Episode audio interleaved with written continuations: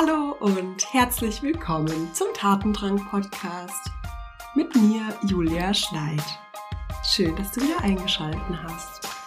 Heute widme ich mich einem ganz spannenden Thema. Ich bin auch ein bisschen aufgeregt, denn in diesem Thema vertrete ich nicht so die Mainstream-Meinung. Und ja, ich glaube, es könnte sehr, sehr spannend für dich sein, heute hier reinzuhören, denn es geht um das Thema Impostor-Syndrom. Vielleicht hast du es schon mal gehört. Es ist auch bekannt als das Hochstapler-Syndrom. Und ich werde über das Syndrom sprechen. Ich werde aber auch darüber sprechen, warum es sehr, sehr schwierig ist, in meinen Augen sich mit diesem Syndrom zu identifizieren und warum wir aufhören sollten, uns in solche Schubladen zu stecken. Und ja, hör gerne rein und leite die Folge natürlich auch gerne weiter an Menschen, von denen du weißt, dass sie schon mal von diesem Syndrom gesprochen haben. Und ja, jetzt wünsche ich dir ganz viel Spaß. Bevor wir inhaltlich starten, nochmal der Impuls für dich. Du kannst dich gerne für die Warteliste eintragen.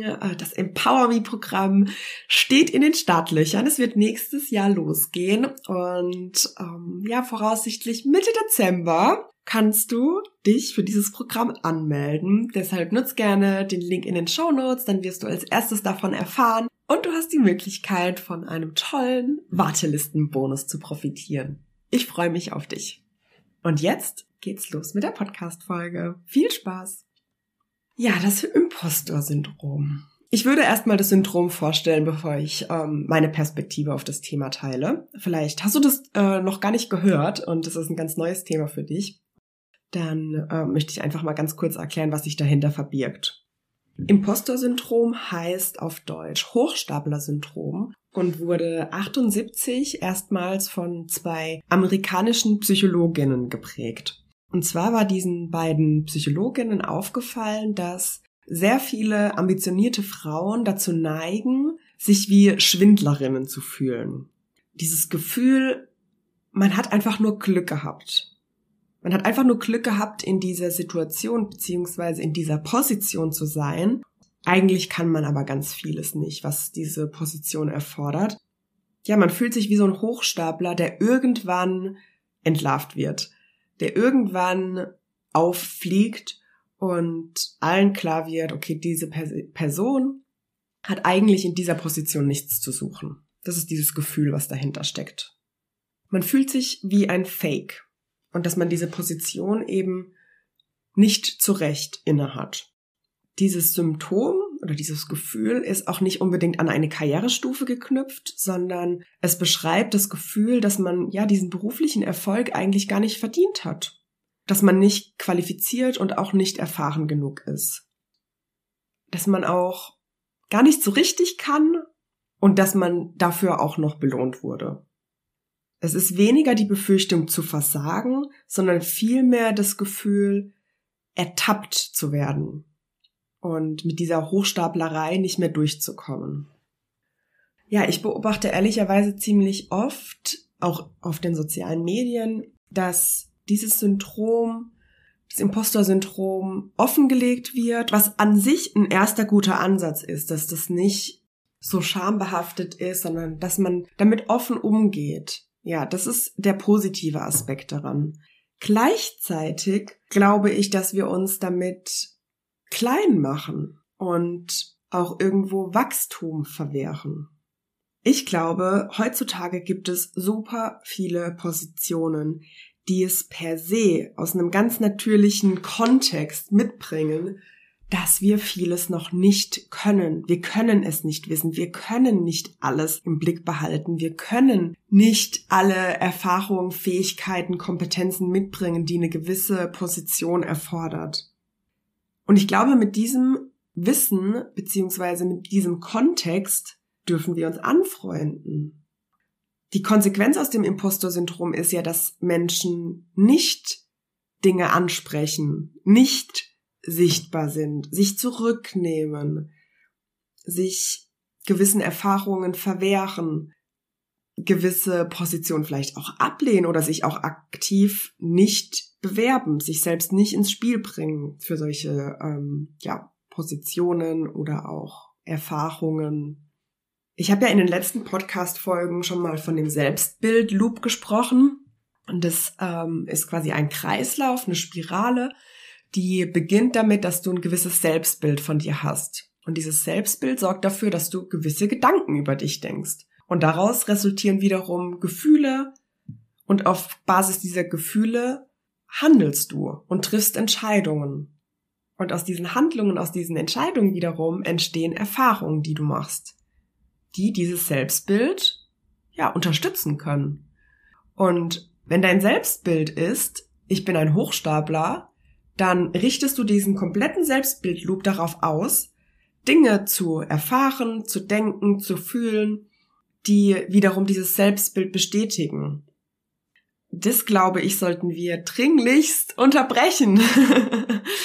ich glaube, wir sollten uns, wenn wir uns dem bewusst sind, mal ganz schnell und laut einen Stopp ausrufen, um aus dieser Spirale rauszukommen. Ich sag dir auch warum.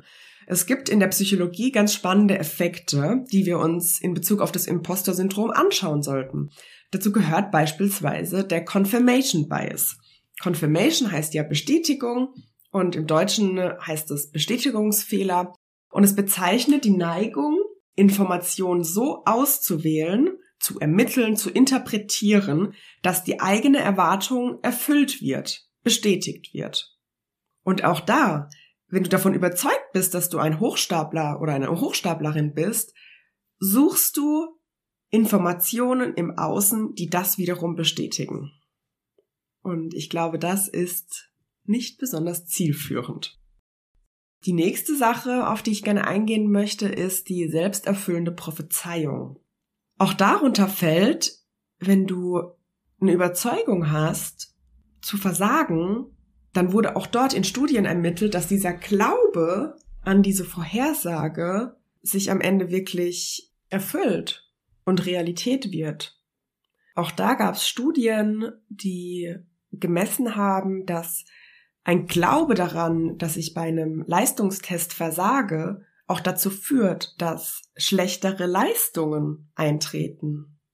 Natürlich kann man das auch erklären, ne? wenn wenn ich davon ausgehe, dass ich versage, dann geht einher damit eine Aufregung und äh, das frisst natürlich sehr, sehr viel. Einfach Energie im System und auch im Gehirn. Ja, wenn unser emotionales Gehirn angesprochen wird, dann werden gewisse, ja, Funktionen, ja, das rationale Denken runtergefahren und man reagiert nur noch, man ist in diesem, ja, Fight, Flight oder Freeze-Modus.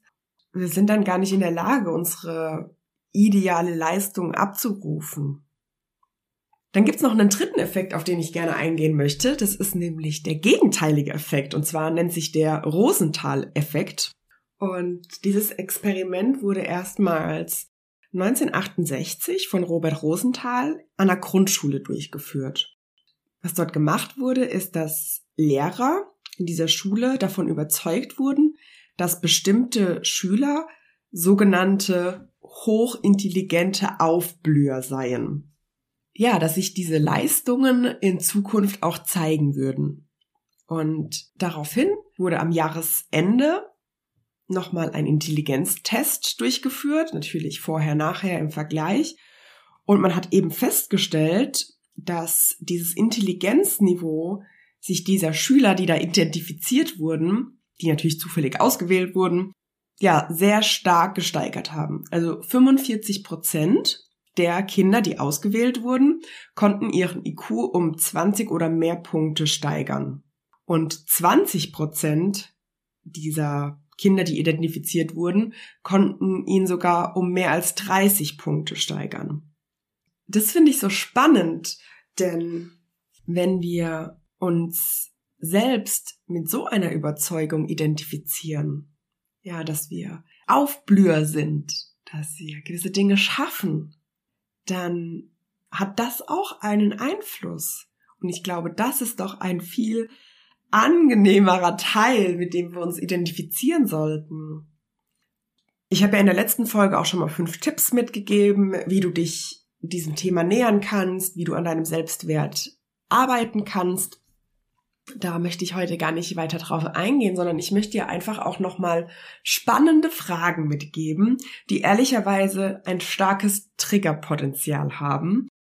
Das möchte ich einfach vorwegnehmen, um dich dieser Sache vielleicht zu öffnen, dass du ja jetzt einfach mal ganz aufmerksam zuhörst und auch beobachtest, was diese Fragen mit dir machen. Und im Idealfall führt es jetzt nicht dazu, dass du direkt abschaltest und denkst, okay, sowas möchte ich mir nicht sagen lassen, sondern im Idealfall führt es dazu, dass du jetzt mit einer gewissen Offenheit, äh, mit einer kindlichen Neugier daran gehst.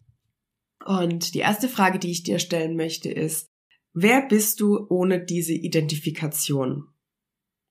Wer bist du ohne dieses Impostor-Syndrom? Was macht es mit dir?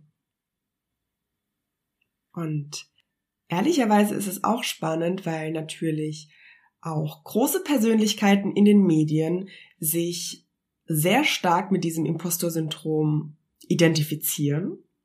Und vielleicht sorgt es auch dafür, dass du genauso sein möchtest, dass du dich mit diesen Menschen verbunden fühlst. Die nächste Frage, die ich dir stellen möchte, ist, welchen Vorteil hast du, wenn du an diesem Syndrom, an dieser Identifikation, auch gerne an dieser Überzeugung festhältst. Welcher Nutzen bringt dir dieses Problem? Und vielleicht auch, warum willst du daran festhalten? Und auch das ist eine Frage, die auf den ersten Blick, ich will doch das Problem loshaben, auslöst. Ich will doch gar nicht daran festhalten. Ganz oft beobachte ich aber auch in der Zusammenarbeit mit meinen Kunden, dass sich irgendwo dahinter doch ein versteckter Nutzen verbirgt. Es ist manchmal nicht so leicht, auf diesen Nutzen alleine zu kommen, aber ich kann dir mal ein Beispiel geben. Wenn du mit Menschen offen über deine Unsicherheiten sprichst, dann ist es vielleicht eine Möglichkeit, eine direkte Verbindung herzustellen ein Gespräch zu starten, was nicht von Oberflächlichkeiten geprägt ist, sondern was vielleicht in die Tiefe geht, womit du dich selbst öffnest und woraus dann vielleicht auch eine Verbindung entsteht mit deinem Gegenüber oder mit deiner Gegenüber. Und deshalb gebe ich dir jetzt einfach auch noch mal ein paar Beispiele, welche versteckten Nutzen dahinter stecken können. Also das erste habe ich ja jetzt an einem Beispiel erzählt, das ist das Thema Verbindung, Verbundenheit mit anderen Menschen ich habe ja vorhin auch gesagt, manche ja sehr erfolgreichen und auch vielleicht prominenten Menschen äußern sich zum Thema Impostor-Syndrom, dann wäre es doch ganz gut, wenn ich das auch tue, wenn ich auch über meine Unsicherheiten spreche, wenn ich genauso bin, weil ich ja möchte auch so ein bisschen sein wie die Menschen. Und ich bin ehrlich, ich habe das auch. Mit ganz vielen Dingen identifiziere ich mich auch mit Menschen und da darfst du natürlich gucken, ja, ist das eine Sache, die dich weiterbringt oder ist das eine Sache, die dich an der einen oder anderen Stelle lähmt und hindert? Dann kann der zweite Punkt auch sein, ist es vielleicht eine Ablenkung oder auch Entschuldigung, gewisse Schritte nicht zu tun? Ja, ich habe das Imposter-Syndrom und deshalb traue ich mich einfach nicht. ist es wirklich das Imposter-Syndrom oder steckt da vielleicht einfach auch eine Angst dahinter, der du nicht ins Auge blicken möchtest? Der dritte Punkt ist, dass es vielleicht dafür sorgen kann, dass du eine Aufmerksamkeit von Menschen bekommst. Es geht auch so leicht in die Richtung Verbundenheit. Ist es vielleicht ein Thema, wo ihr ein gemeinsames Gespräch haben könnt, wo ihr, ja, wo du vielleicht auch ein bisschen Mitleid und Mitgefühl bekommst? Und auch da darfst du hinterfragen, ist dieses Mitgefühl, diese Aufmerksamkeit es wirklich wert, an diesem Syndrom festzuhalten? Und der vierte Punkt ist, dass es dir vielleicht auch einfach Energie gibt. Und natürlich sorgen Situationen, die für uns neu sind, aufregend sind, immer dafür, dass wir mit Energie geflutet werden. Diese positive Aufregung. Aber ist es es wert, wirklich daran festzuhalten, an einem Problem festzuhalten? Auch hier ein Beispiel. Wenn du immer wieder Probleme oder Aufregung erzeugst, um dir selbst zu beweisen, ich kann das, ist es wie so ein, wie so ein Loop, in dem du dich befindest. Und da darfst du dich hinterfragen, ist es wirklich wert, an diesem Loop festzuhalten? Und eine weitere Frage, die ich dir gerne mit, mitgeben möchte, ist, Erlaubst du dir wirklich in deiner vollen Kraft zu sein? Und was würde es bedeuten? Was würdest du vielleicht verlieren in deinem Leben? Wen würde es vielleicht triggern, in deiner Kraft zu sein? Und ich habe es auch in den letzten Podcast-Folgen immer mal wieder erwähnt. Auch in meinem Leben gab es Menschen, die nicht so gut damit umgehen konnten, dass ich erfolgreich war. Und das hat dazu geführt, dass ich mein eigenes Licht immer wieder gedimmt habe. Gib dir mal ein Beispiel, ich nehme nicht meine Situation mit. Im Sommer letzten Jahres habe ich ein erstes Angebot geschrieben und ich habe die Zusage bekommen. Und ich habe die Zusage bekommen in einem Moment, als ich gerade Besuch hatte von einer Freundin. Und ähm, ich habe auf mein Handy geschaut, ich habe diese Mail gesehen und ich habe diese Mail gelesen. Und ich habe mich mega gefreut. Ich habe es ja schon mal gesagt, ich feiere meine Erfolge und ich gehe da richtig rein und zeige das auch nach außen. Und es hat dafür gesorgt, dass diese Freundin eher geschockt war. Die konnte sich gar nicht so richtig mitfreuen. Und was ich dann gemacht habe, ist wahrscheinlich auch ein ganz natürliches Verhalten ich habe mich selbst klein geredet. Anstatt diesen wahnsinnigen Erfolg komplett zu feiern, habe ich mich selbst klein gemacht und habe von Situationen, von Unsicherheiten erzählt. Als ich das Angebot abgeschickt habe, stand ich dann auch heulend in der Küche und es war auch wirklich so. Wahnsinnige Ängste und Unsicherheiten, werde ich dem gerecht? Aber die Frage ist ja, will ich mich darauf fokussieren? Will ich mich wirklich immer wieder darauf fokussieren, wann ich unsicher war? Oder ist es nicht viel hilfreicher, sich darauf zu fokussieren, was richtig gut läuft? Und brauche ich nicht mehr Menschen in meinem Leben, die sich für mich freuen, die dafür sorgen, dass ich noch größer denke, dass ich mir noch größere Ziele stecke, dass ich an mich selbst glaube, die hinter mir stehen, die mich unterstützen, denen ich auch von meinen Unsicherheiten erzählen kann und die mich aufbauen, die mich aber gleichzeitig auch in meinen größten Erfolgen unterstützen. Und ich glaube, darauf sollten wir uns konzentrieren, die Menschen uns in unser Leben zu ziehen und ja, uns selbst zu feiern. Deshalb eine letzte Frage für dich. Woran merkst du denn, dass du genug bist? Woran merkst du denn, dass du kein Hochstapler mehr bist? Wahrscheinlich ist diese Frage sehr, sehr schwierig zu beantworten. Denn unsere heutige Lebensweise, unsere heutige Arbeitsweise ist natürlich geprägt von Innovation, neuen Technologien, von Dingen, die wir noch nicht können. Deshalb möchte ich dich einladen, einfach auch mal darüber nachzudenken. Was brauchst du denn, um dich in dieser Zeit wohlzufühlen, in dieser Zeit einzubringen? Was brauchst du, um dich zu öffnen, um dich nicht durch Überzeugung oder solchen Erklärungen wie das Impostor-Syndrom zurückzuhalten? Sondern mit einer Offenheit, mit der Neugier nach draußen zu gehen.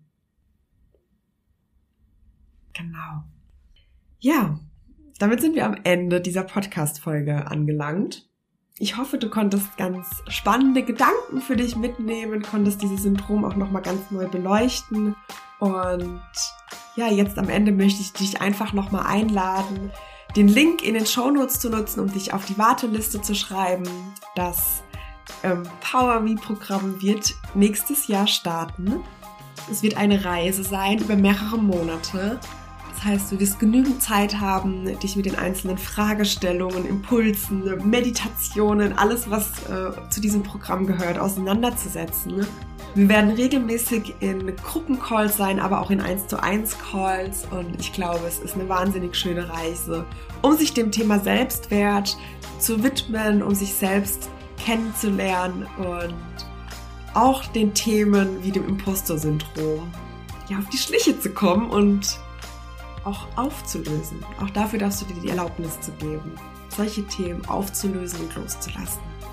Also trag dich gerne auf die Warteliste. Den Link findest du in den Show Notes.